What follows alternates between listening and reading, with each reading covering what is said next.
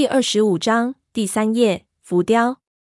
我们几乎把所有能用的东西都搬了过来，还准备了几桶淤泥。不敢点大篝火了，做了一个小炭堆。晚饭胖子煮罐头也不敢在里面煮，把灶台搭在废墟外面。我们估计那些蛇肯定会在雾气弥漫之后开始活动，所以黄昏的时候并不慌。我帮胖子烧饭，闷油瓶在上面看着帮我们望风。但是胖子动作很快，我其实帮不上什么忙。开完罐头就在边上发呆。胖子最烦我这个样子，他说我就是个林黛玉，整天不知道在琢磨东西。这人世间的东西哪有这么多好琢磨的？没心没肺的活着也是蹬腿死，你机关算尽也是蹬腿死，反正结局都一样。你管他妈的中间那个羁绊干什么？我听了有点意外。胖子竟然会用“羁绊”这个文绉绉的词，一回味才发现他说的“鸡巴蛋”，不由苦笑。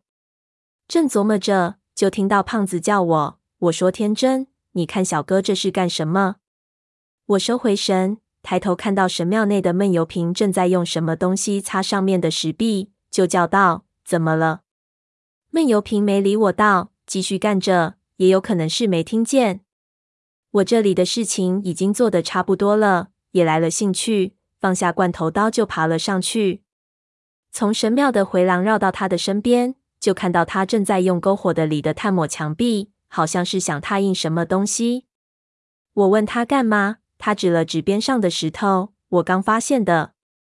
墙被涂黑了一大块，我用嘴吹了一下，发现这些石壁上有着已经几乎被磨平的浮雕，在日光下基本上看不见了，只有涂上炭粉。才会有阴影出来，还能分辨一下。他道，说着又从篝火中捡出一块来涂抹。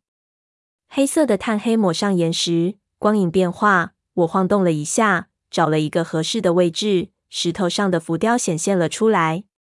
第一眼我便看到了大量的蛇，很难分辨了。光影攒动，蛇影飘忽，好像是活的一样。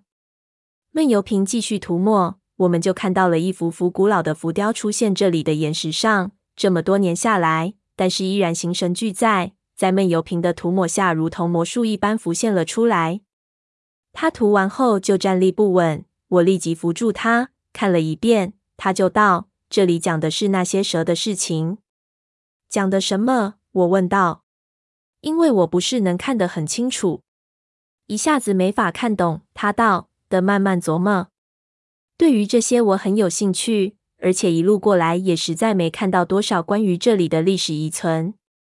对于这里一无所知，就是我们现在这种境况最直接的原因。所以我移动身子，寻找着最好的角度，下了功夫仔细去看，一幅一幅看过来，全部都不知所云，根本不知道是什么意思。浮雕上表达的东西很多，有的似乎是祭祀，有的又似乎是一场仪式。要说还真说不出什么来，半猜半琢磨的看着，感觉有几幅似乎是在说这里的先民供奉着这些带着鸡冠的毒蛇，他们将一个一个陶罐丢进一些孔洞里，好像就是路上看到的那种带着方孔的石塔。大量毒蛇开始钻入破碎的陶罐，有祭祀在主持仪式，很多人跪在四周。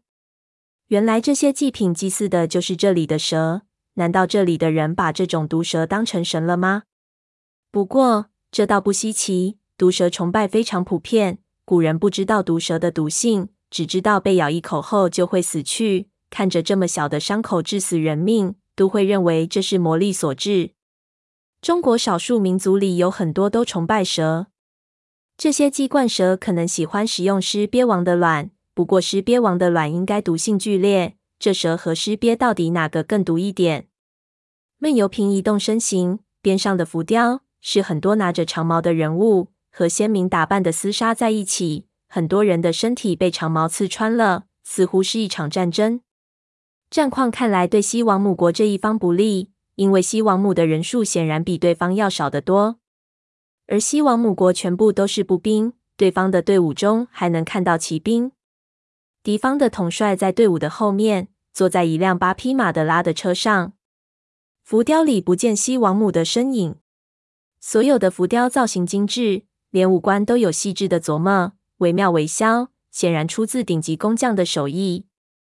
这是战争？闷油瓶喃喃道。看来西王母国被侵略了，而且对方是一支比较强大的文明，有可能是楼兰或者北匈奴。我道。这些人看不出服装的款式，不过兵器的样子形似中原，应该是楼兰的军队。这个在战车上的，应该是楼兰王。说完，我感觉很有道理，但是闷油瓶却没有注意我的话，而是用手摸那个战车上的统帅，皱起了眉头。我心说：怎么了？他忽然抬起手指着那敌方首领，对我道：“我认识这个人。”